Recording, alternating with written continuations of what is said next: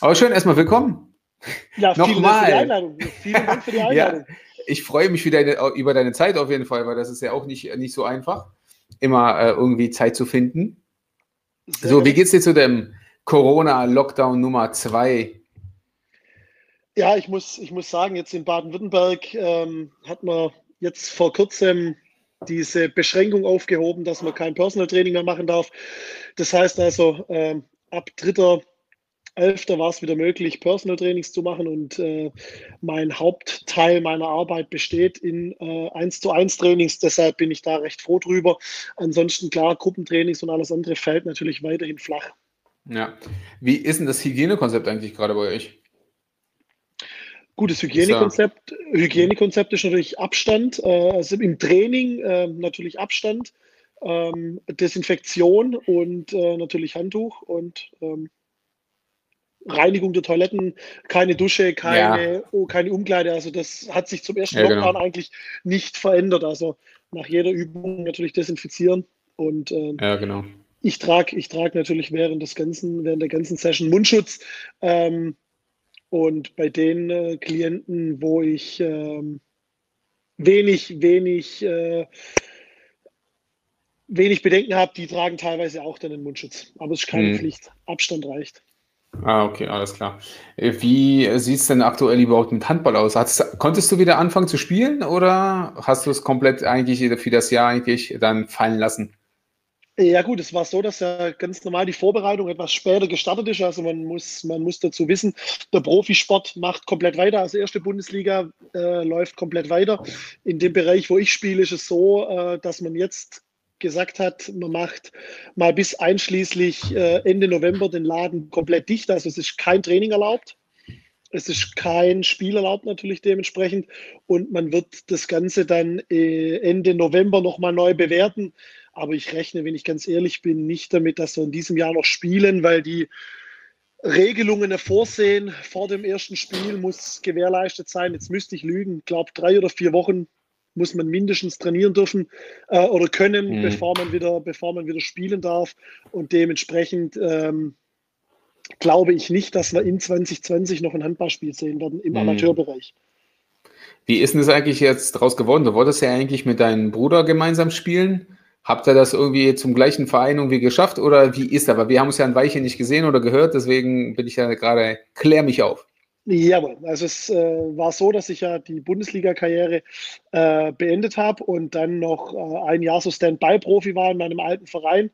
Und äh, dann kam die schwere Brustmuskelverletzung und ich wollte eigentlich komplett dann aufhören und dann hat sich die Gelegenheit tatsächlich nochmal ergeben, mit meinem Bruder gemeinsam in einer Mannschaft zu spielen. Das haben wir irgendwann mal vor 15 Jahren oder so äh, gemeinsam äh, beim Abendessen so philosophiert drüber, dass es ja ganz cool wäre, wenn wir mal gemeinsam noch spielen würden. Und das haben wir jetzt tatsächlich äh, zum allerletzten möglichen Zeitpunkt wahrscheinlich geschafft. Jetzt haben wir zwei Spiele miteinander gemacht und jetzt ist schon Lockdown Nummer zwei. Also ähm, bleibt abzuwarten, wie es denn äh, weitergeht und ob die Saison nochmal weitergespielt wird ich glaube ja nicht, dass es im Januar oder Februar mit den Zahlen so viel besser ist, dass die Leute äh, sagen, Handball ist wieder möglich. Ja, äh, das, du hast es ja auch damals mal, wo wir mal telefoniert haben, beziehungsweise auch geschrieben haben, äh, gesagt, dass eigentlich ja die Saison konnte, ist zu Ende gespielt worden. Dann war irgendwie die Champions League, hat das alles komplett auf äh, Jahresende irgendwie geschoben, die, das Turnier ein Turnier. Was ist denn daraus jetzt eigentlich geworden? Das wird, also Stand jetzt wird das ganz normal so gespielt. Also ähm, Thema war so, dass ja praktisch die Saison abgebrochen wurde und auch dieses Champions League Final Four im Juli nicht gespielt werden konnte und man das jetzt in den ähm, aufs Ende vom Jahr gelegt hat. Und das wird natürlich jetzt aller Voraussicht nach ohne Zuschauer stattfinden, wenn sich da jetzt nicht spontan noch was ändert. Aber ja, dann haben manche Spieler mittlerweile ja im Juli den Verein gewechselt und spielen jetzt bei einem anderen Verein. Das hätte dann also sein können, oder es gibt bei manchen, es gibt manche Spieler, die hätten eigentlich Champions League Halbfinale gespielt, sind aber zu einem anderen Verein gewechselt und spielen jetzt halt nicht mehr Champions League Halbfinale. Also es ist eine verrückte Zeit, ja. Ja, ist auf jeden Fall, also eine blöde Situation für die Spieler. Ja, da freust du dich eigentlich? Also definitiv, also das ähm, auch das, dass es ohne Zuschauer gespielt wird, das Final Four, das, das äh, Champions League äh, Finale oder das Halbfinale wird ja in dem Final Four Turnier ausgetragen. Das heißt also zwei Halbfinals und am nächsten Tag Spiel Platz drei und Finale. Und das lebt ja davon, dass die Halle da ja kocht eigentlich. Und viele Fans dann da sind, auch von den anderen Mannschaften und diesen internationalen Flair, aber das wird es alles so nicht geben. Also, ja. Äh, wo, ist, äh, wo wird das stattfinden? Äh, in Köln eigentlich. Ah, hm, sogar noch in Deutschland, umso schlimmer. Ja. Ja, ich meine, die haben ja die ganze Geschichte mit äh, NBA durch, dann mit MLB, die haben es ja auch irgendwie geschafft. Ich glaube, Eishockey hat auch, glaube ich, in solchen ähm, äh, Setting gespielt, dass sie auch ohne Zuschauer, ohne alles irgendwie die ausgespielt haben. Das ist echt abgefahren. Und jetzt kommt noch Handball dazu. Ja gut, Handball, Fußball ja auch. Jetzt guckt ihr ja. die Bundesliga an, jedes Wochenende. Äh, alles, alles komplett ohne Zuschauer. Und ähm, gerade heute hat die Geschäftsführerin von den Rhein-Neckar-Löwen, also im Handball, ähm, ein Statement verlauten lassen und hat gesagt, selbst wenn die Höchstgrenze von 800.000 Euro als einmalige Zahlung vom Bund oder vom, oder vom, vom Land, je nachdem, ich weiß nicht, woher es kommt, äh, ja. an den Verein gezahlt wird, würde das nicht ausreichen, um die finanzielle, das finanzielle Defizit auszugleichen, das der Verein über ein Jahr Spielen ohne Zuschauer äh, sich aufgebaut hätte. Also ähm, da bin ich mal gespannt, wie das grundsätzlich mit den, mit den Vereinen weitergeht. Ob die, ob die das finanziell, finanziell oder äh, was da passiert. Ja, das ist, also, wie, wie ist es? Nicht, ja, erzähl weiter. Ja, da rechne ich fest damit, dass es auf jeden Fall den einen oder anderen finanziell zerlegen wird. Ja, leider. Ja, das definitiv. Äh, wie, ist, wie siehst du das persönlich?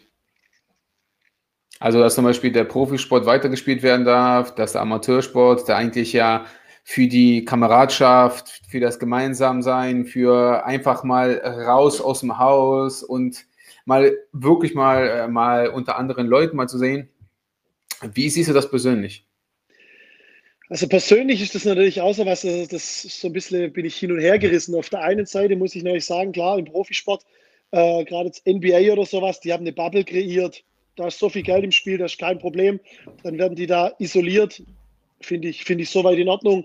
Auch im Fußball, äh, jeden Tag werden die Leute getestet, alles gut. Das kann man im Amateurbereich nicht leisten und da ist die Gefahr dann mhm. dementsprechend einfach zu hoch.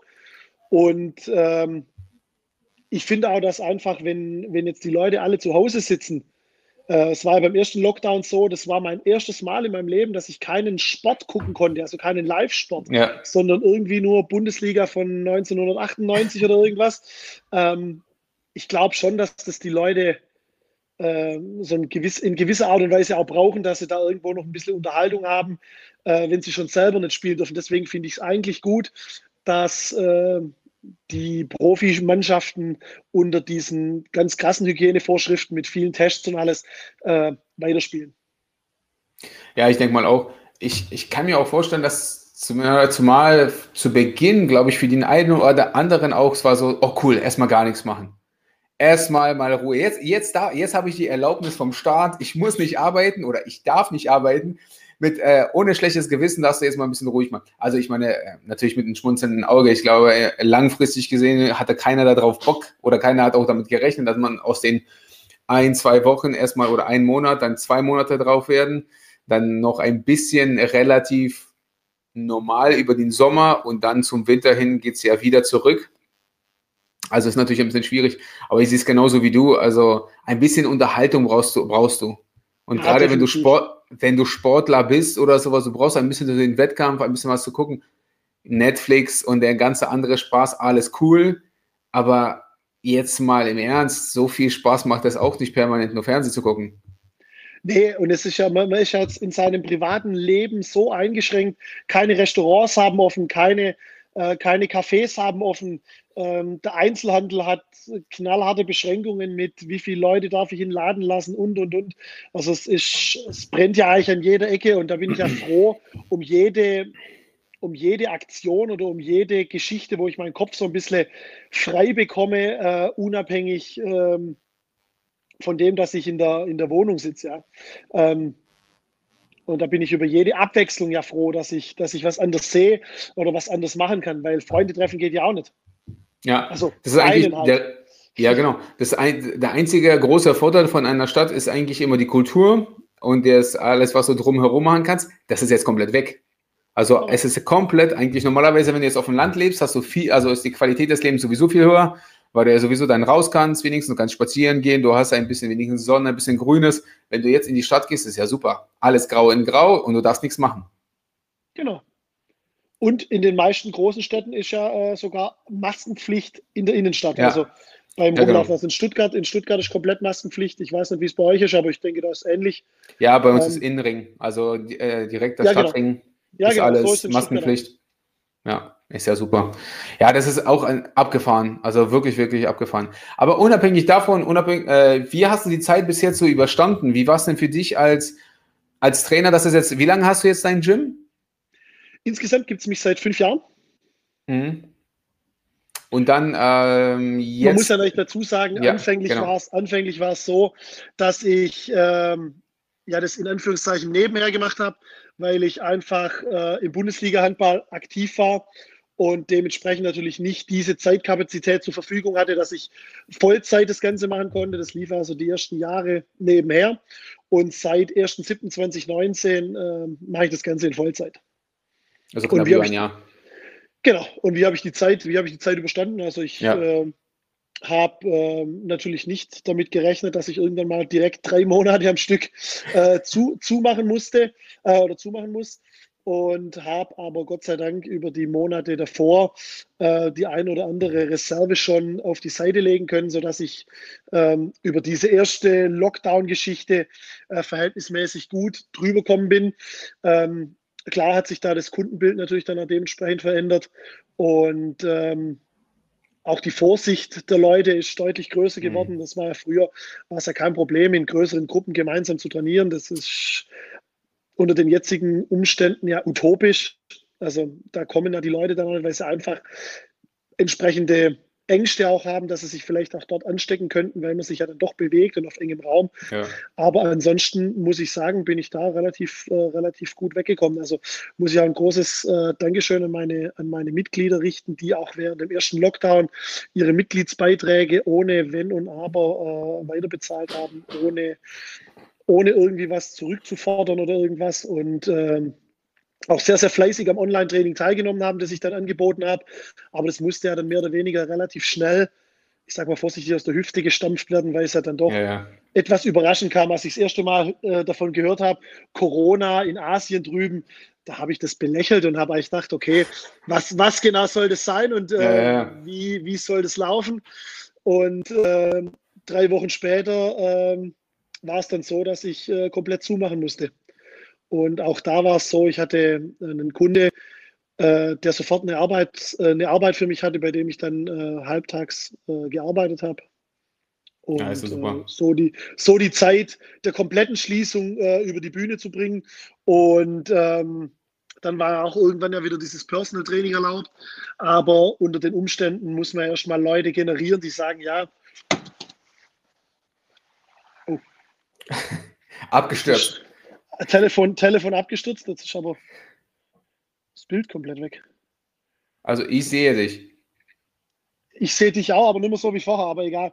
Ähm, ja, man konnte, man konnte ähm, dann ja irgendwann die Personal Trainings wieder machen und ähm, dann ging das, dann ging das einigermaßen. Ja, ich denke mal für dich, wenn du dieses Jahr, dieses Jahr gut überlebt hast, das ist ja sozusagen dein erstes richtiges äh, PT-Jahr, so als ähm, ohne irgendwelche Nebeneinkünfte als Profi-Handballer, ähm, dann hast du es auf jeden Fall geschafft. Also schlimmer kann es ja nicht mehr werden. Ja, gut, also das, das habe ich mir auch schon nach dem ersten Lockdown gedacht. Also, was soll jetzt ja. noch kommen, wenn jemand, wenn jemand vor einem Jahr, vor einem Jahr gesagt hätte, ähm, wir haben irgendwann dieses Ding, das heißt Corona und alles wird zugemacht, hätte ja jeder drüber gelacht. Ja, ja. Also von dem her bin ich, so wie das jetzt äh, gelaufen ist und so wie es aktuell ist, ähm, kann, ich mich, kann ich mich nicht beschweren. Ja, bei uns war es ja so ähnlich. Also wir hatten ja, äh, wir sind direkt, ich war davon noch im Urlaub in Vietnam und bin irgendwie am 15.03. zurückgekommen und am 18.03. mussten wir zumachen. Genau. Ja, das war super, wo ich mir dachte, du bist zurückgekommen, dachtest, ah, jetzt kannst du mal entspannt hier und dann geht ja erstmal Bericht über dich alles ein. Komischerweise habe ich wirklich, so wie du, ähm, von diesem ganzen Corona-Zeug nicht so viel äh, nicht so viel mitgekriegt, auch drüben nicht. Ja, was war, also es wurde zwar davon erzählt, mit Maske und sowas, auch im Urlaub, aber irgendwie dachte ich immer, dass wir in Deutschland das da übertreiben. So war ich, so war ich auch eingestellt, dass ich wirklich dachte, ähm, wo soll das, wo soll das hinführen? Also ja. ich habe es nicht, für, nicht für ernst genommen, muss ich ehrlicherweise sagen. Ähm, und dann äh, ging es aber relativ schnell, ja. Und als ich dann Bilder aus Berg, Bergamo und so gesehen habe, ja. Ah, ja. hoffentlich, hoffentlich haben wir das hier in Deutschland nicht. Ja, das auf jeden Fall. Aber gehen wir mal zu ein bisschen schöneren Teilen deines Lebens. ähm, wie war der Transfer eigentlich für dich ähm, vom Profi-Handballer zum äh, Trainer, dass du gesagt hast, okay, äh, körperliche Ertüchtigung sozusagen macht dir Spaß, du machst das alles, Coachen, vielleicht als Handballtrainer, vielleicht nicht so das Ding, aber dann gesagt hast, okay, ähm, irgendwas muss ich ja finden danach, weil das so, so irgendwann ist es die, die Scheuklappen, äh, ist es irgendwie Schuppen von den Augen gefallen, dass du gesagt hast, oh, ich werde mal PT oder war das ein Prozess? Ja, das war ein äh, sehr langer Prozess eigentlich sogar. Also ich habe ja ganz früher mal eine Ausbildung gemacht als Sozialversicherungsfachangestellter und das war dann, war dann so, dass ich gesagt habe, ja, das ist schon okay und ich kann nebenher Handball spielen, das passt für mich ganz gut. Dann ähm, haben sich da aber strukturelle Veränderungen ergeben und ähm, dann habe ich gesagt für mich, Profi sein, das könnte ich zwar in gewissen Phasen, aber äh, die Karriere, ich hatte dann auch schon die eine oder andere Verletzung, ähm, Kreuzbandriss, Adduktorenabriss, Syndesmosebandriss, also es gab schon einige größere, größere Geschichten, wo ich dann gesagt habe, äh, die Karriere kann so schnell vorbei sein, ich möchte eigentlich mich nicht auf dieses Profitum verlassen und möchte eigentlich nebenher, äh, wenn möglich, immer arbeiten. Und dann habe ich mir habe ich mich wohnorttechnisch verändert und habe mir dann äh, in der Nähe, also ich bin immer näher zum Handball gezogen. Also ich war früher ähm, in der Mitte zwischen Handball und, Arbeits, äh, und Arbeitsplatz und bin dann immer näher Richtung Handball gezogen und habe mir dann irgendwann ähm,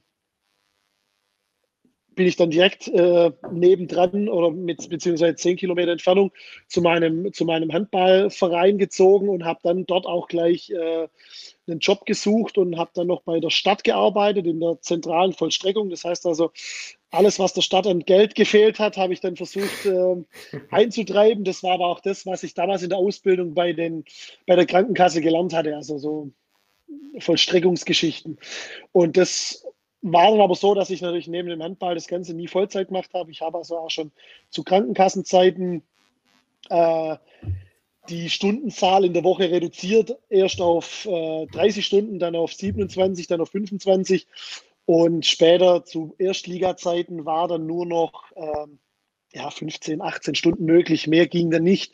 Und äh, da habe ich von meinen ganzen Arbeitgebern immer komplette Flexibilität gehabt und konnte wirklich ähm, ich will nicht sagen arbeiten, wann ich wollte, aber das war tatsächlich so. Also ich konnte auf einer Auswärtsfahrt im Bus theoretisch arbeiten und es war wirklich vieles, vieles möglich. Und ähm, dann kam irgendwann ein äh, guter Freund von mir, der äh, als ATP-Physio äh, arbeitet und mit den ganz großen Tennisspielern der Welt unterwegs ist auf den Turnieren, wenn sie dann mal wieder stattfinden. Ähm, ja.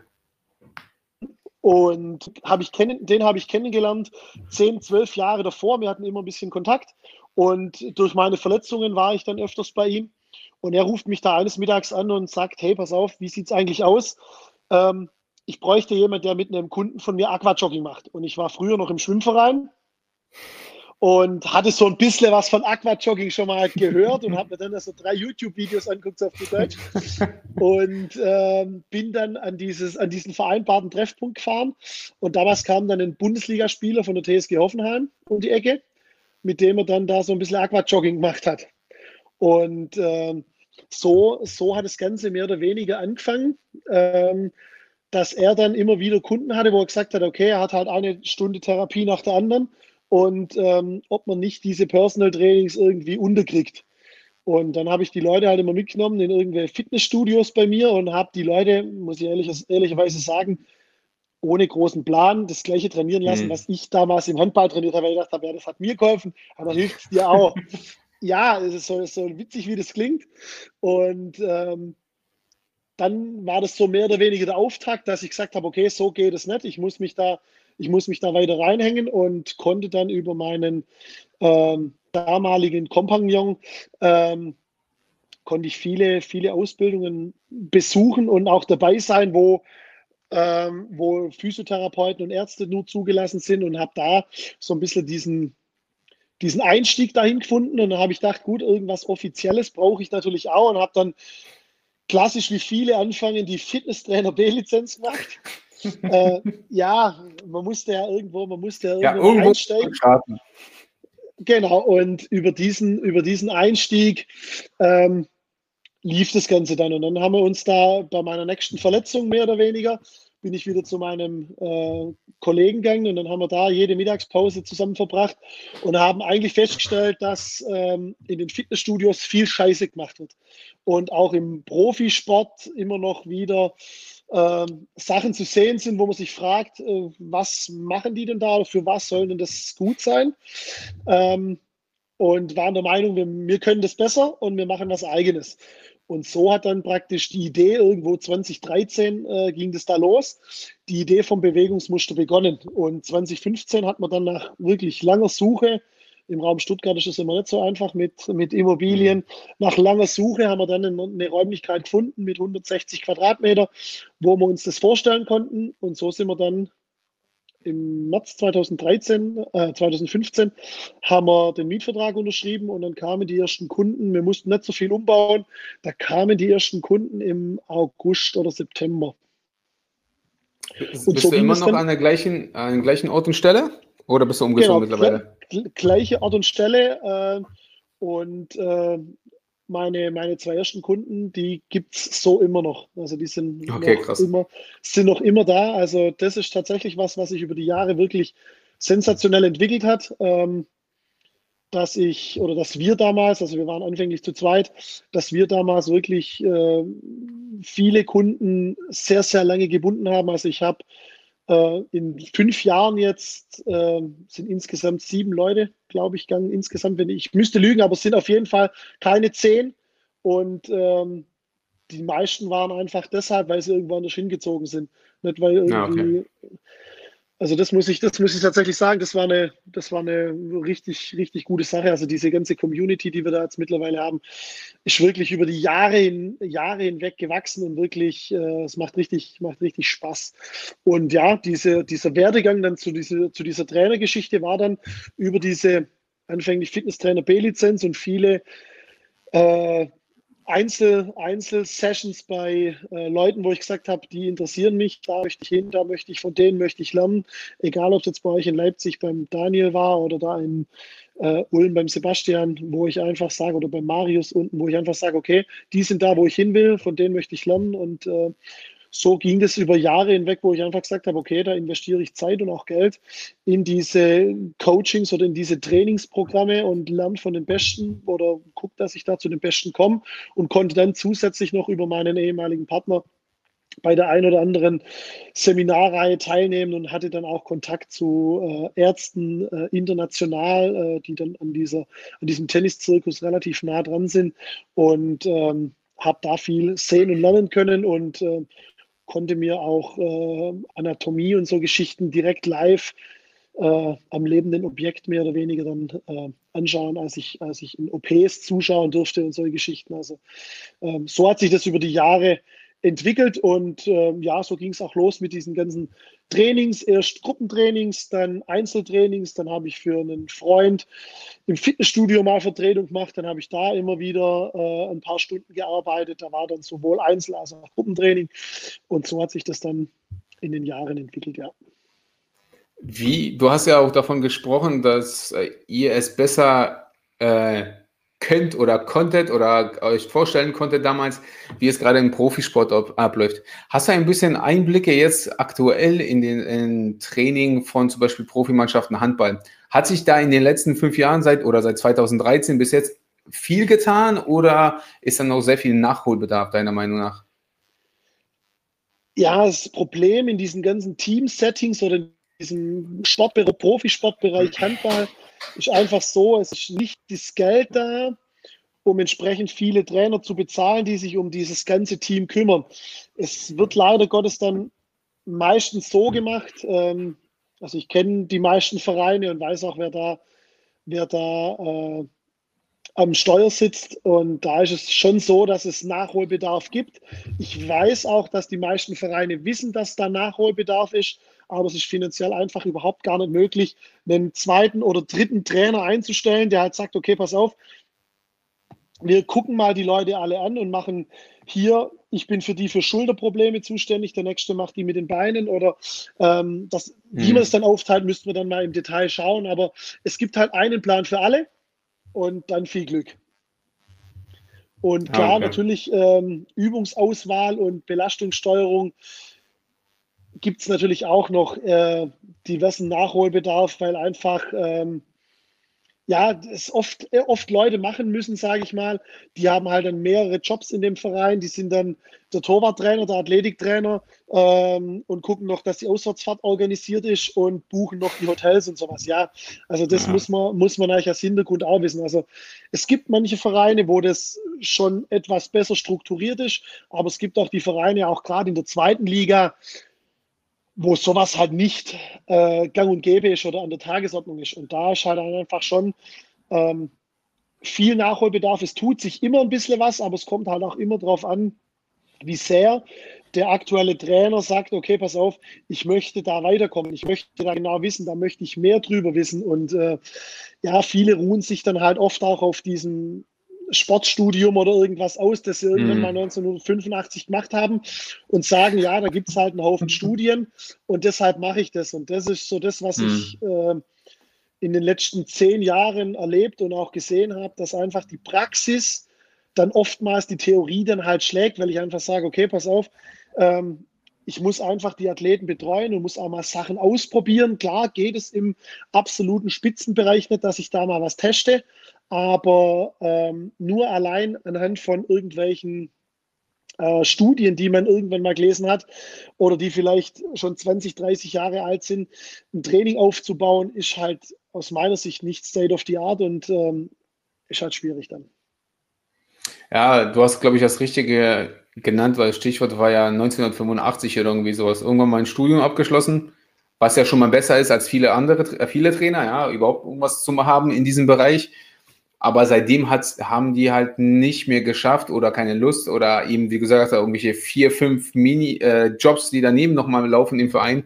Da hat man auch nicht die Zeit, um sich da reinzufummeln. Wenn es bis jetzt einigermaßen funktioniert hat und vielleicht hat es ja für die Bundesliga funktioniert, da sagen die meisten, okay, das ist das Minimum, das schaffen die. Diese Minimum, Minimum Optimal Dose, wie man so schon bezeichnet, mhm. das funktioniert, aber es ist halt sehr schade. Ähm, findest du, dass hättest du dein Wissen heute ähm, und das würdest du auf dich anwenden, bevor die ganzen Verletzungen kamen, bevor das alles. Hätte dir das äh, viel in deinem äh, Profi-Dasein geholfen?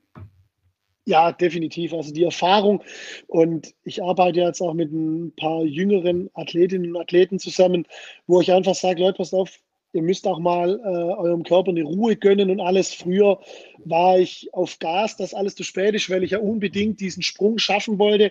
Ich habe damals ähm, als Göppingen in die erste Liga aufgestiegen ist, dort trainiert. Dann habe ich in, in Bittenfeld oder jetzigen TVB Stuttgart trainiert ähm, und zwar direkt hintereinander. Also ich habe zwei Stunden in, in, Göppingen trainiert, bin ins Auto gesessen, bin nach, Stu äh, nach Stuttgart oder nach Bittenfeld gefahren, habe da nochmal zwei Stunden trainiert und bin dann heimgefahren. Und wenn ich Samstag ein Spiel hatte, hatte ich Sonntagmorgens noch ein Athletiktraining mit einem Leichtathletiktrainer damals und habe dann wirklich zu viel gemacht natürlich. Also mit dem Wissen von heute würde ich definitiv sagen, hätte ich weniger Verletzungen gehabt, definitiv.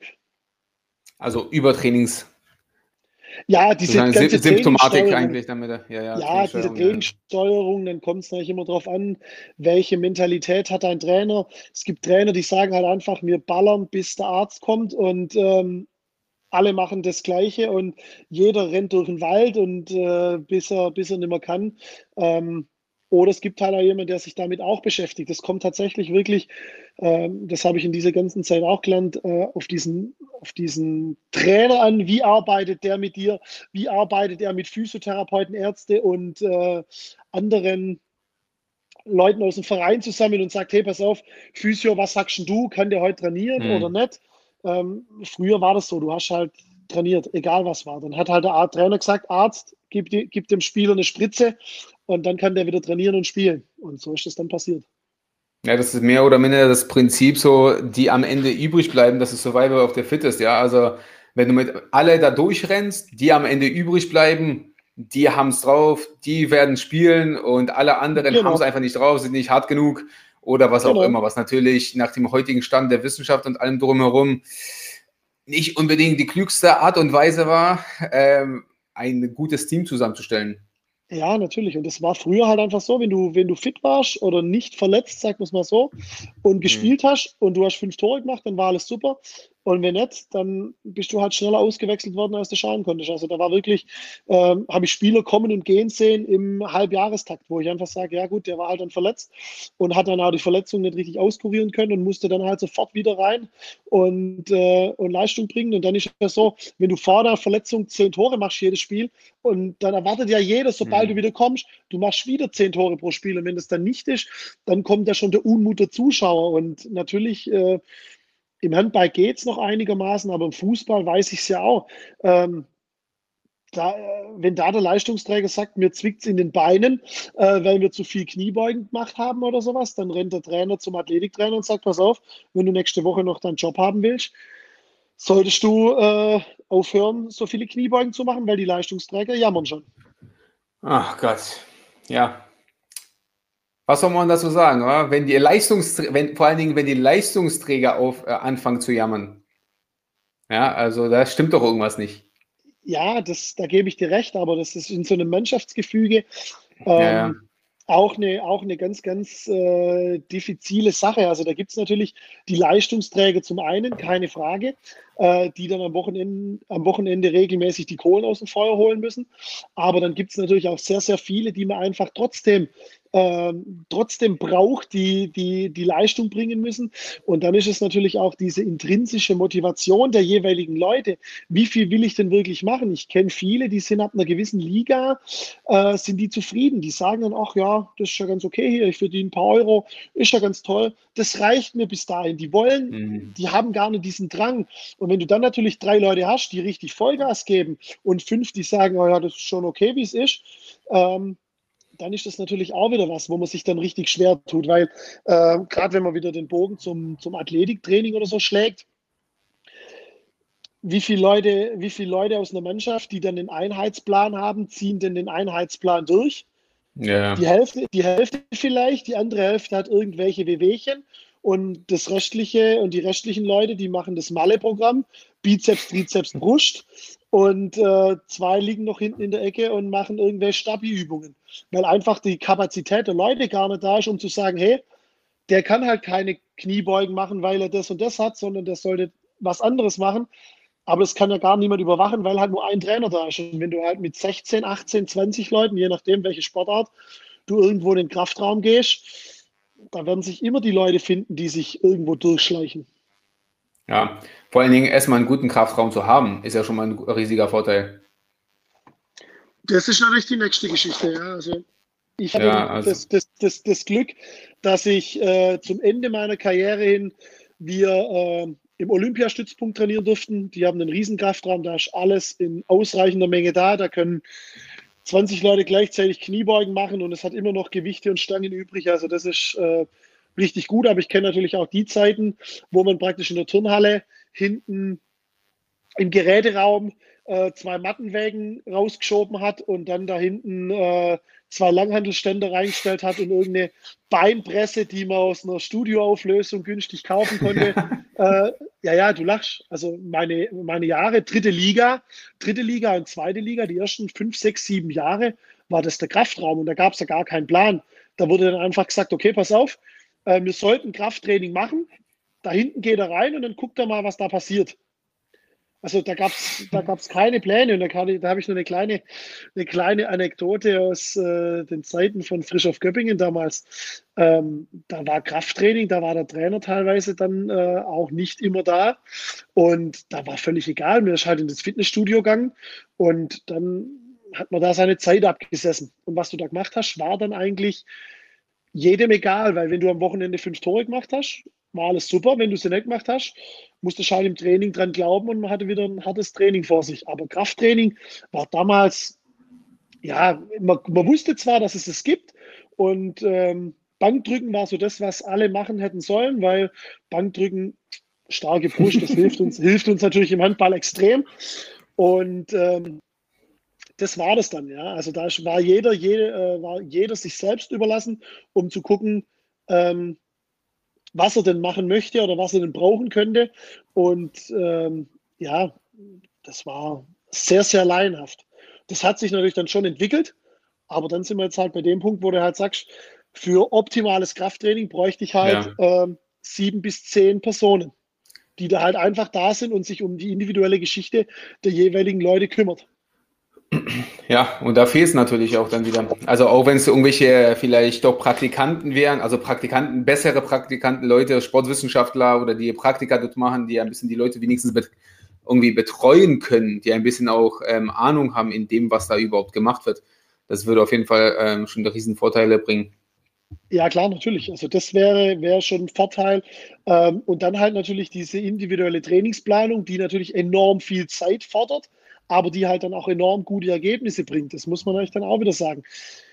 Dann kommt aber wieder das hinzu, nicht nur fehlende, fehlende finanzielle Mittel, sondern natürlich auch teilweise Eitelkeiten von irgendwelchen Trainern. Wenn jetzt du seit zehn Jahren irgendwo Trainer bist und dann kommt jemand und sagt, pass auf, ich stelle dir jetzt jemand an die Seite, der dann komplett andere Ansätze mhm. fährt, dann fühlen sich natürlich auch gleich wieder viele auf den Schlips getreten und sagen dann, na, nee, das möchte ich auch nicht und das kann ja auch nicht sein, dass der jetzt da hier kommt und komplett anderes Training macht. Also es ist Teamsport und Krafttraining ist schon ein Ritt auf der Rasierklinge, will ich es mal nennen. Ähm, da du zum einen die Leute brauchst, die das umsetzen, zum anderen auch die Mannschaft, die selber sagt, jawohl, das macht Sinn, da habe ich Bock drauf. Und wenn du da eine gute Kombination hast, dann kannst du natürlich genau die drei bis fünf Prozent Vorteil rausholen gegenüber allen anderen Mannschaften, die das nicht haben. Und das wäre ich denke, im Handballbereich und ich glaube auch ziemlich sicher im Fußballbereich, da kenne ich jetzt nicht so viele Vereine, aber ich habe doch mal den einen oder anderen Einblick genossen. Ähm, da könntest du äh, aus einem Abstiegskandidaten eine Mittelfeldmannschaft machen, nur durch äh, wirklich vernünftiges Krafttraining, abgestimmt auf die jeweilige Trainingsphase im Handball. Ähm, und auf die Saison bezogen dann. Also wo du dann halt mhm. sagst, okay, pass auf, wir haben jetzt gerade äh, die Möglichkeit, weil wir keine Spiele haben, wieder im Krafttraining mehr zu machen oder wir haben halt eben nicht die Möglichkeit, weil wir halt drei englische Wochen haben am Stück. Aber das wird ja auch meistens nicht berücksichtigt. Und auch nicht das, ob jemand mehr gespielt hat oder weniger gespielt hat, sondern das ist dann immer erst ab einem gewissen Alter. Also wenn ein 25-Jähriger kommt und sagt, ich habe viel gespielt, ich brauche eine Pause, wird in der Regel gesagt, du bist 25 mhm. und mach bitte weiter. Ja, einfach wenn man es schaffen würde, mal ein bisschen äh, Verletzungen vorzubeugen oder wirklich Verletzungsprophylaxe zu betreiben, dann würden vielen Teams, vielen Teams schon wesentlich besser gehen. Ja, ja, du, musst also, ja nur, du, musst ja, du, musst ja nur, schauen, ähm, hm.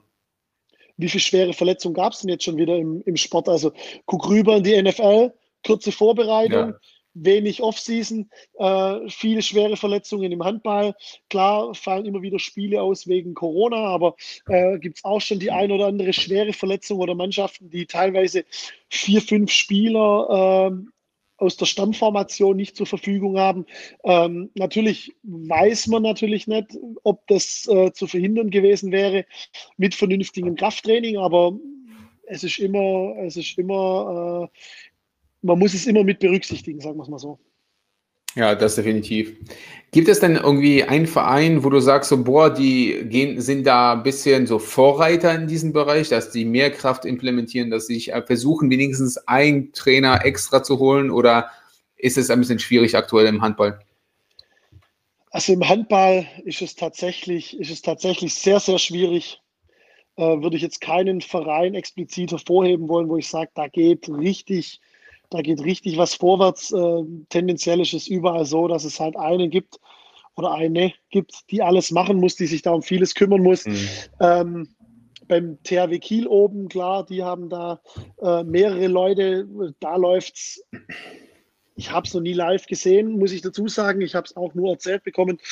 Ähm, da läuft es wohl ein bisschen anders. Ähm, Und ich weiß es nicht, wie es bei den Leipziger Handballern ist, wie gut die mit den Leipziger Fußballern äh, kooperieren. Also ich weiß, dass die Spieler sich untereinander teilweise gut kennen, mhm. aber äh, wie weit die untereinander kooperieren, weiß ich nicht, weil wenn die Handballer die Möglichkeiten der Fußballer mit ausschöpfen würden und die Fußballer sich dann vielleicht mal angucken würden, wie die Handballer das machen mit Krafttraining, dann könnten wahrscheinlich beide relativ gut partizipieren, weil in Leipzig die äh, Infrastruktur bei den Fußballern schon richtig geil ist. Ja, also da ist, das ist schon was ist, ganz anderes, ja da ist in diesen unteren, in den Jugendbereichen, da geht es ja schon los, wie da, ge, wie da gearbeitet wird. Da können sich, glaube ich, gerade außer Hoffenheim, die sind da, glaube ich, ähnlich aufgestellt, ähnlich gut, wenn ich das richtig in Erinnerung habe.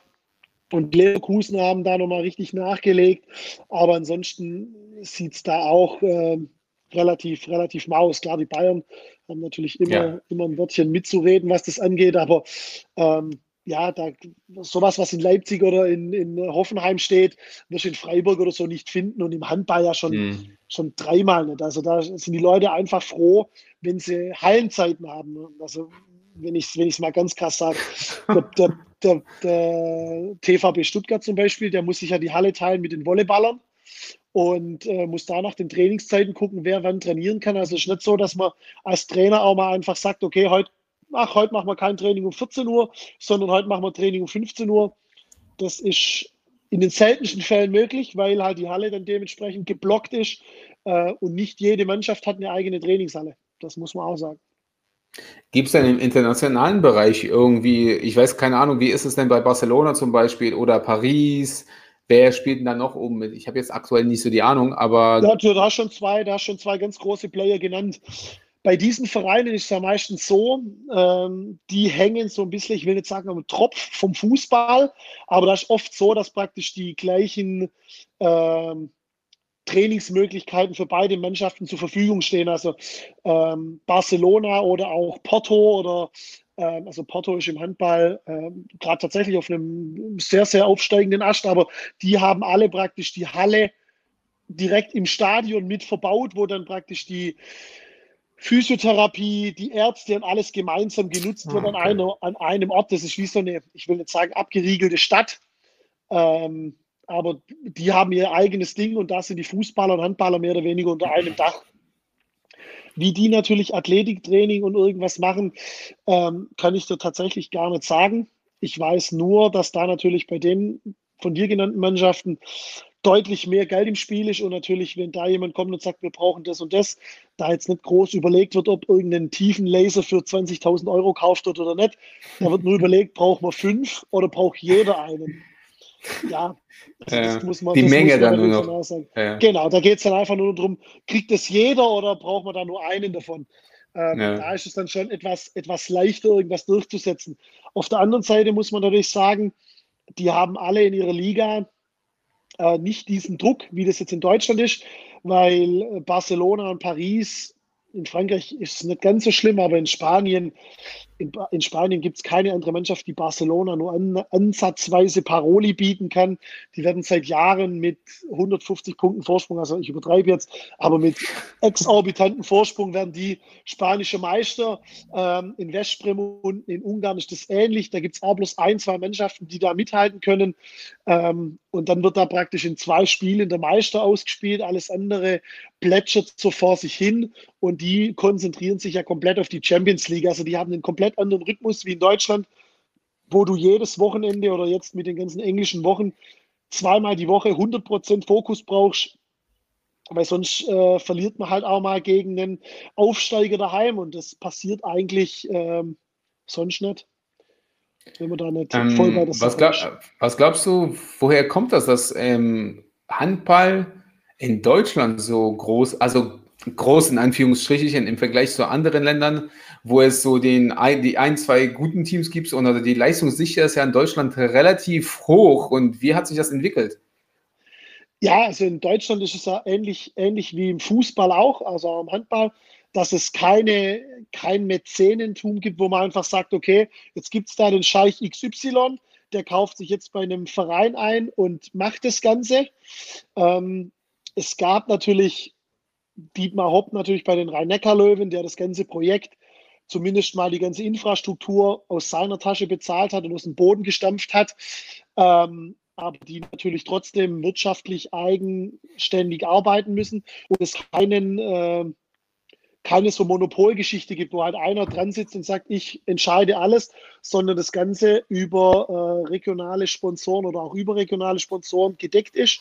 Und das ist halt im Ausland nicht so. Wenn du jetzt eine Handballmannschaft kaufen willst, dann gehst du halt irgendwo ins Ausland und sagst, okay, Verein XY, ich würde gern jetzt dein Chef sein und dann geht es in der Regel. Na, ist ja super. Das, und das funktioniert natürlich in Deutschland so nicht. Und dementsprechend ist äh, auch dieses, dieses finanzielle Gefälle schon da, von, sage ich mal, erste Liga Platz 1 bis Platz 18, aber lang nicht so groß wie in anderen Ligen, wo dann teilweise die Top-Mannschaften 25, 30 Millionen zur Verfügung haben und die unteren Mannschaften zwei. ja, oh und so ist es in, ja, und in Deutschland, ja, Handball ist. Äh, in Kiel oben, da sind wir irgendwo zwischen 10 und 15 Millionen Saisonetat für die ganze Saison, für die ganze Mannschaft. Und äh, bei den Aufsteigern so irgendwo bei 2 bis 3 Millionen. Hm. Für die ganze Saison. Nur um da mal ja, so, ein, so, ein, Gefühl für die Größenordnung zu kriegen. Ähm, beim Handball ist es ja so ähnlich wie beim, äh, bei, bei, eigentlich auch wie beim Basketball. Es gibt ja immer so, ich will es mal sagen, so kleine Enklaven irgendwo in, irgendwo in Deutschland und auf einmal ist da ein Team, das also das nicht in Berlin, das nicht in München, das nicht irgendwie in Stuttgart, das nicht irgendwie, sondern wirklich irgendwie außerhalb. Glaubst du, dass da einfach die Fankultur größer ist oder sagen wir so die, ähm, die Sponsoren, die lokalen Sponsoren da einfach ähm, viel mehr reinpumpen und dadurch gibt es da äh, die Möglichkeit, mal einen vernünftigen Verein aufzubauen? Oder wo, was glaubst du, woran liegt das? Gut, es ist natürlich im Handball gibt es das ja auch. Also dieses TVB Stuttgart hieß ja früher zum Beispiel TV Bittenfeld. Bittenfeld ist ein kleiner Vorort von Weiblingen mit 3000 Einwohnern. Also muss man, mhm. muss man mal relativieren. Also als ich dort angefangen habe, äh, war man in der dritten Liga, ist dann in die zweite aufgestiegen und ist mit einem Saisonetat von 150.000 Euro damals in der zweiten Liga, hat sich da etabliert und da war halt äh, der Becker Müller und äh, Metzger Schulze, das waren die Sponsoren, also wirklich tatsächlich mhm. örtliche, örtliche kleine Läden. Und das hat sich dann über die Jahre entwickelt, dass dann irgendwann der Weltmarktführer für Reinigungs- oder für Hochdruckreiniger, Kercher, der äh, in Winnenden ist, gesagt hat, ja, da möchte ich mit einsteigen und dann äh, sponsere ich da mal äh, gewisse Beträge. So hat sich das, hat sich der Etat mehr oder weniger dann über 10, 15 Jahre von 150.000 Euro auf 4,5, 5 Millionen hochgearbeitet. Ähm, und deswegen ist das tatsächlich im Handball was, wo ich sage, das hängt dann tatsächlich auch von den Vereinsverantwortlichen ab. Wie gut ist das Marketing und natürlich, es steht und fällt wie in allen Sportarten bist du erfolgreich, ziehst du Sponsoren Hm. Dann wirst du interessant ja, für Sponsoren.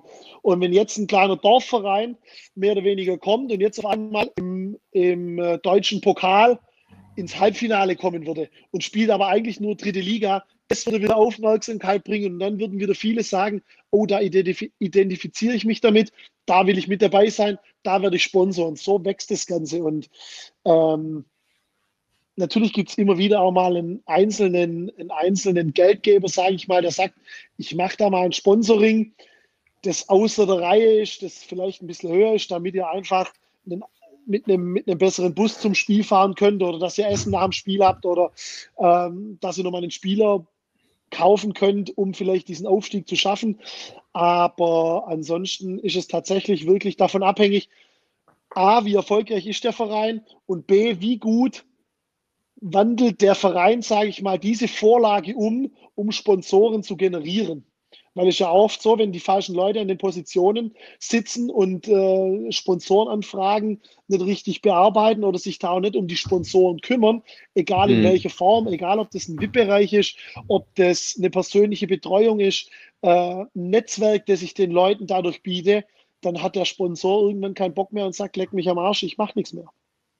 Ja, klar, das, das macht auf jeden Fall Sinn. Und das finde ich, und das finde ich halt in der heutigen Zeit essentiell wichtig. Und ich, ich kann dir erzählen, also als ich angefangen habe in der dritten Liga, da gab es gar keinen VIP-Bereich und irgendwann gab es belegte Brötchen mit äh, mit ein bisschen Cola Fanta äh, in so einem Nebenraum, wo dann die Sponsoren und VIP-Gäste äh, zur Verfügung gestellt bekommen haben. Und so hat sich das entwickelt bis hin, dass mittlerweile Sterne-Gastronomie am Start ist und ähm, die VIP-Gäste die VIP äh, betreut und bekocht. Also das ist schon was, was sich dann schon entwickeln muss. Also dieses aus dem Boden stampfen, das wird im Handball immer relativ schwierig bleiben. Ja, okay. Also es hat sich auf jeden Fall definitiv geändert, so über die Jahre, meinst du? Ja, auf jeden Fall. Also dieses, ja, okay. wir sind damals zu Auswärtsspielen gefahren mit äh, gemieteten Sprintern und mussten die Busse selber zu, ja, und mussten selber hin und zurück fahren. Ja, Spieler. Und ja, in meinem, in meinem letzten Jahr sind wir mit einem, mit einem Bus gefahren, mit Küche, Kaffeemaschine, Steckdose an jedem Platz, äh, Sky oder äh, WLAN und was weiß ich was, alles, alles mit dabei. Also das hat sich wirklich von, äh, man fährt selber zum Auswärtsspiel auf, man fährt luxuriös zum Auswärtsspiel. Früher mhm. war es undenkbar, dass wir irgendwo übernachtet haben. Man ist irgendwo hingefahren, hat gespielt und ist wieder zurückgefahren. Egal, ob das dir jetzt gefallen hat oder nicht. Und jetzt ist mittlerweile so, Tag vorher Anreise, Übernachtung im Hotel, Spiel, Rückreise, teilweise mit dem Flugzeug, äh, was ja früher undenkbar war. Und das hat sich alles über die Jahre entwickelt. Und deswegen ist es ja auch so wichtig, dass Vereine, die aufsteigen, sich in dieser Liga etablieren, weil Vereine, die ständig hoch und runter gehen, die haben natürlich auch ständig mit den Sponsoren Probleme.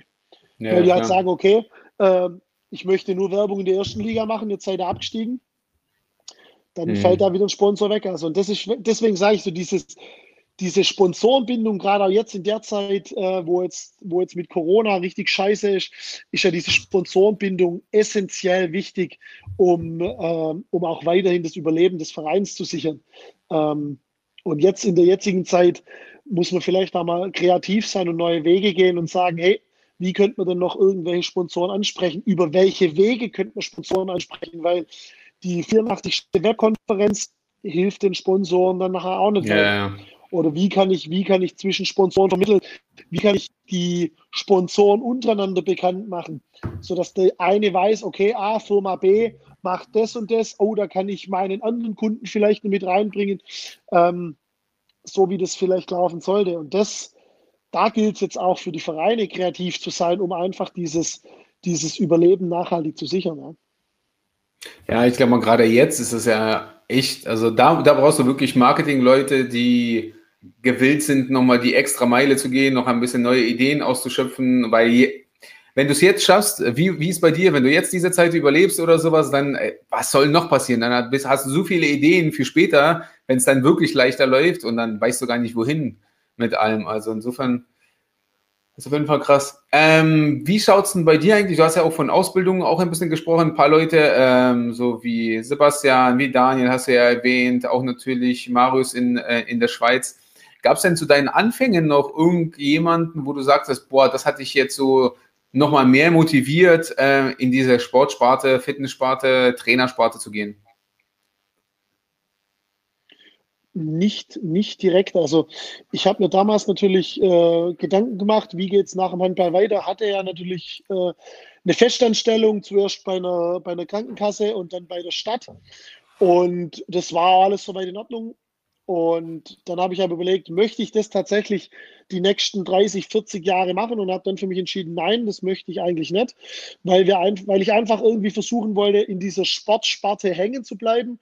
Zu dem Zeitpunkt wusste ich aber noch gar nicht, möchte ich ein Personal Training machen, möchte ich so Gruppentrainer sein, möchte ich äh, vielleicht tatsächlich doch Handballtrainer sein. Und ähm, dann habe ich mich da so ein bisschen ausprobiert. Ja, ich habe da, wie gesagt, im Fitnessstudio mal so ein paar Stunden gearbeitet und habe dann äh, da mal auch den einen oder anderen gefragt, wie es aussieht mit Personal Training, ob ich den da mal betreuen könnte. Und so habe ich da so meine Erfahrung gesammelt und habe dann gesagt, okay, da habe ich Bock drauf. Wie kann ich es umsetzen, damit ich davon leben kann. Dass ich einfach sage, okay, okay. ich möchte, ich möchte ähm, nicht nur davon leben, sondern es, es, muss mir Spaß machen und ich möchte mein eigenes Ding machen, weil ich gesagt habe, das, was in den Fitnessstudios läuft, das ist schon okay, aber ich identifiziere mich da nicht hundertprozentig damit und ich möchte mein eigener Chef sein und möchte meine eigenen Erfahrungen machen und möchte vor allem auch meine eigenen Erfahrungen weitergeben. Und das war so eher der Auslöser zu sagen, hey, jetzt gucke ich mal, wer macht sowas überhaupt, wo gibt es sowas überhaupt und ähm, bin dann damals als allererstes auf Wolfgang Unzold gestoßen und habe da mhm. äh, direkt Kontakt mit ihm aufgenommen und habe da meine ersten Schritte in diese Richtung gemacht. Und ähm, das hat mich, das hat mich so, so gefesselt, in Anführungszeichen, dass ich gesagt habe, okay, jetzt möchte ich in der, der und der Richtung auch noch wissen, wie geht es denn da weiter? Und habe dann äh, wieder geguckt, wer sind da die Experten? Und so bin ich dann zu den anderen genannten vorgekommen, wo ich dann gesagt habe, ja, hm. Da geht's, da geht's in die richtige Richtung und habe dann anfänglich viele Seminare besucht, habe dann aber festgestellt, habe gesagt, okay, ich kriege noch mehr Input, wenn ich die Leute einzeln treffen kann. Und habe dann gesagt, okay, ich mache vielleicht keine dreitägigen Seminare, sondern ähm, ich gehe mehrfach, mehrfach da für einen ganzen Tag hin, kann aber da meine Fragen stellen, wo ich will, wo ich sage, das brauche ich jetzt, um wieder den nächsten Schritt zu machen. Und das hat mir, hat mir sehr, sehr geholfen. Ja, also diese Praktika beziehungsweise so Mentorships, die ja jetzt genau. häufig angeboten werden, sind da ja, glaube ich, äh, das Optimum für das Geld, glaube ich, weil da kann man sich wirklich mal austoben mit jeden Fragen und kann man die, die Leute eigentlich durchlöchern und kriegt auf jeden Fall genau das, was man eigentlich haben will als Antwort. Genau, und das war der Punkt, wo ich gesagt habe, ähm, in die Richtung, in die Richtung möchte ich gehen. Also, dass es in die Sportschiene gehen sollte, war für mich so weit klar, dass ich sage, ich will es versuchen. Und ähm, hatte dann über, über diesen Kontakt damals äh, die Möglichkeit, das im Fitnessstudio zu machen, dann die B-Lizenz zu machen, über meinen Kompagnon damals äh, die ein oder andere Ausbildung so nebenher. Und so kam dann der Einstieg. Und das hat sich dann über die Zeit entwickelt, dass ich gesagt habe, okay, äh, es geht dann doch Richtung Selbstständigkeit.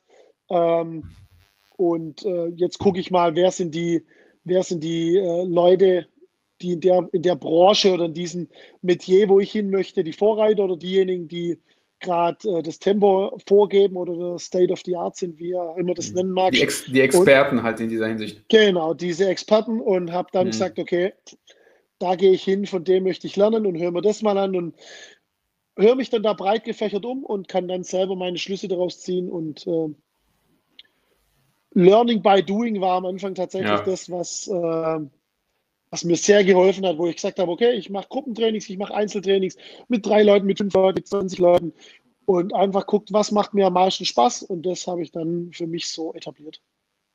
Ja, das macht am meisten Sinn. Erstmal ausprobieren und dann kann man ja sich immer noch entscheiden, was für einen das Beste ist. Wie, was sind deine, was sind eigentlich deine Pläne so, sagen wir mal, nach, äh, nach, für die Zeit nach Corona, was ich vermute 2021 sein wird, Uwe, ähm, hast du dann, was hast du davor? Wo soll es bei dir hingehen? Gut, es ist, ist tatsächlich, es kommt tatsächlich darauf an, wie weit hm. diese Corona-Auswirkungen uns noch treffen. Also ich glaube tatsächlich, dass wir mit der einen oder anderen, ich nenne sie mal vorsichtig, Einschränkung durch die Regierung weiterleben, weiterleben müssen. Äh, meine Pläne sind auf jeden Fall, dass ich, klar, natürlich hängt es ab von diesen ganzen Corona-Zahlen. Ich will auf jeden Fall äh, noch ein bisschen die Welt bereisen, dass ich einfach da auch international noch mal ein bisschen, äh, auch für meinen Job, aber auch für mich selber, weil ich einfach sage, ich möchte gerne noch was anderes ein bisschen sehen, ein bisschen international unterwegs sein, wäre die Planung, aber das, wie gesagt, steht ja, steht ja komplett in den Sternen. Ähm, für mich persönlich ist es so, kommt es darauf an, wie es mit Handball weitergeht, ähm, ob ich nach der Saison dann nochmal spiele. Muss man, muss man mhm. tatsächlich abwarten oder auch wie, wie lang dauert jetzt die Corona-Pause. Wenn ich jetzt drei Monate kein Handball spiele, Boah, ich hatte den Brustmuskelabriss, waren es äh, fast ein Jahr, wo ich kein Handball gespielt habe, weil direkt nach Brustmuskelabriss äh, Ende war praktisch, oder ich wollte wieder trainieren, dann kam Corona das erste Mal, dann habe ich ein Jahr kein Handball gespielt und das merkt man einfach schon. Also diese Leistungsfähigkeit und auch dieser Wille zu dieser Leistungsfähigkeit ähm, ist ein anderer, wie er, sage ich mal, vor zehn Jahren war. Beruflich möchte ich tatsächlich ähm, das Ganze wieder, wieder so etablieren, wie ich es äh, vor der Corona-Zeit hatte, vor der ersten Corona-Zeit, wo ich einfach sage, ich möchte äh, ein, zwei Leute äh, mit dazu nehmen, möchte die selber äh, voranbringen in dem ganzen Thema, in das Ganze einbinden, in meine Abläufe einbinden, dass wir da einfach, dass wir da einfach eine coole Einheit haben und ähm, möchte gerne in diesem Handballbereich ähm, tiefer einsteigen. Das ist das auf jeden Fall, was ich mir äh, fest vorgenommen habe, da mit, mit äh, jungen, talentierten Leuten zusammenzuarbeiten, die so auf dem Sprung sind, dritte in die zweite Liga oder zweite Liga in die erste Liga, weil ich glaube, da einfach ein relativ guter Ansprechpartner bin, weil ich selber von Liga 3 mehr oder weniger diese Leistungsanpassung über Jahre hinweg gemacht habe in Liga 2, in Liga 1 und ähm, da möchte ich, da möchte ich gern viel, viel mehr machen, aber äh, das Ganze nur wirklich in Einzel- oder Zweier-Sessions, wo ich sage, ich habe ein, zwei Athleten, mit denen ich dann intensiv arbeite. Und dann kommt 90 Minuten später die nächsten zwei, wo ich dann sage, okay, da arbeite ich mit denen dann zusammen, wo ich einfach sage, in diesem Sportbereich, hauptsächlich Nische Handball wäre das, wo ich tiefer einsteigen möchte, ja.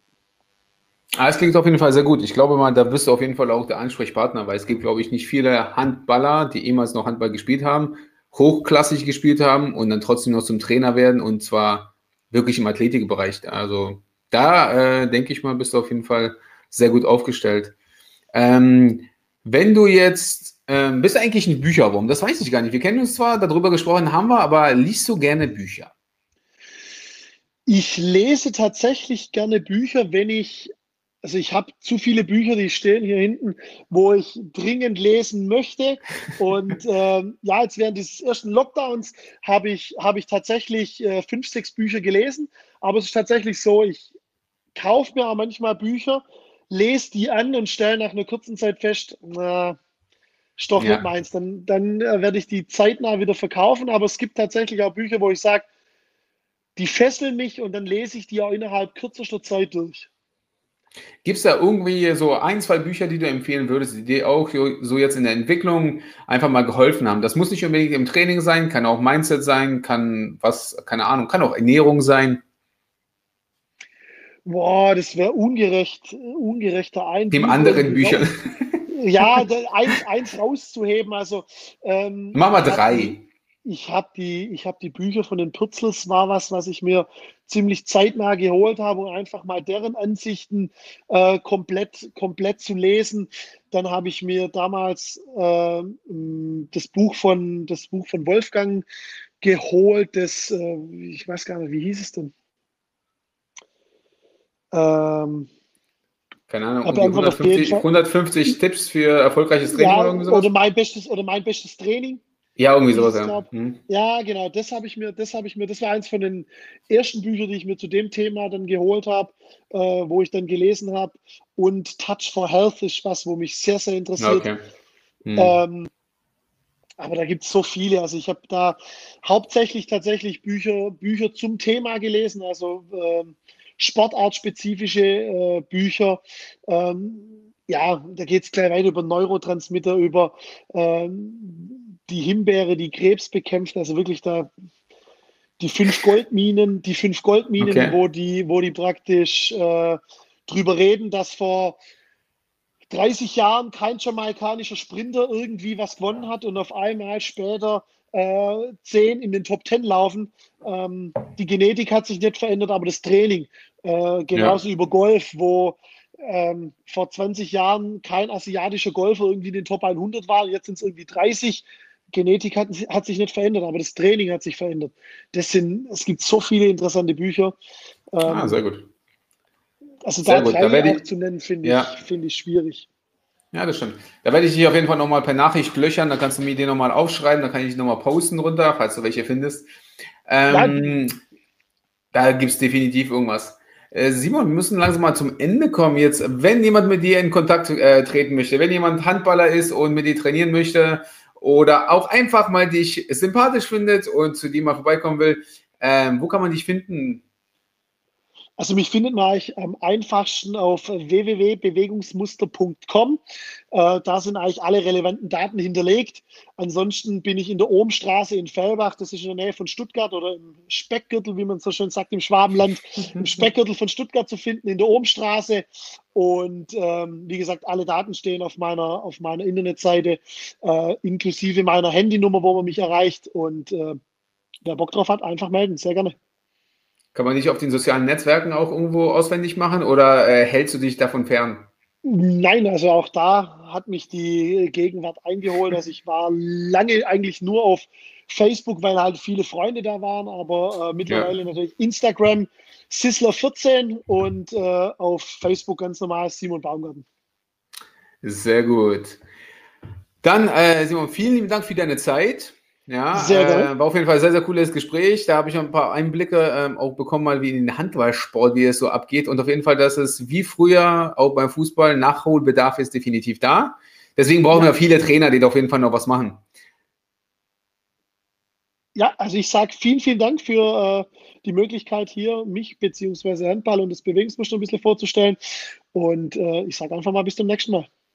Genau, bis bald. Ciao, ciao. Ciao.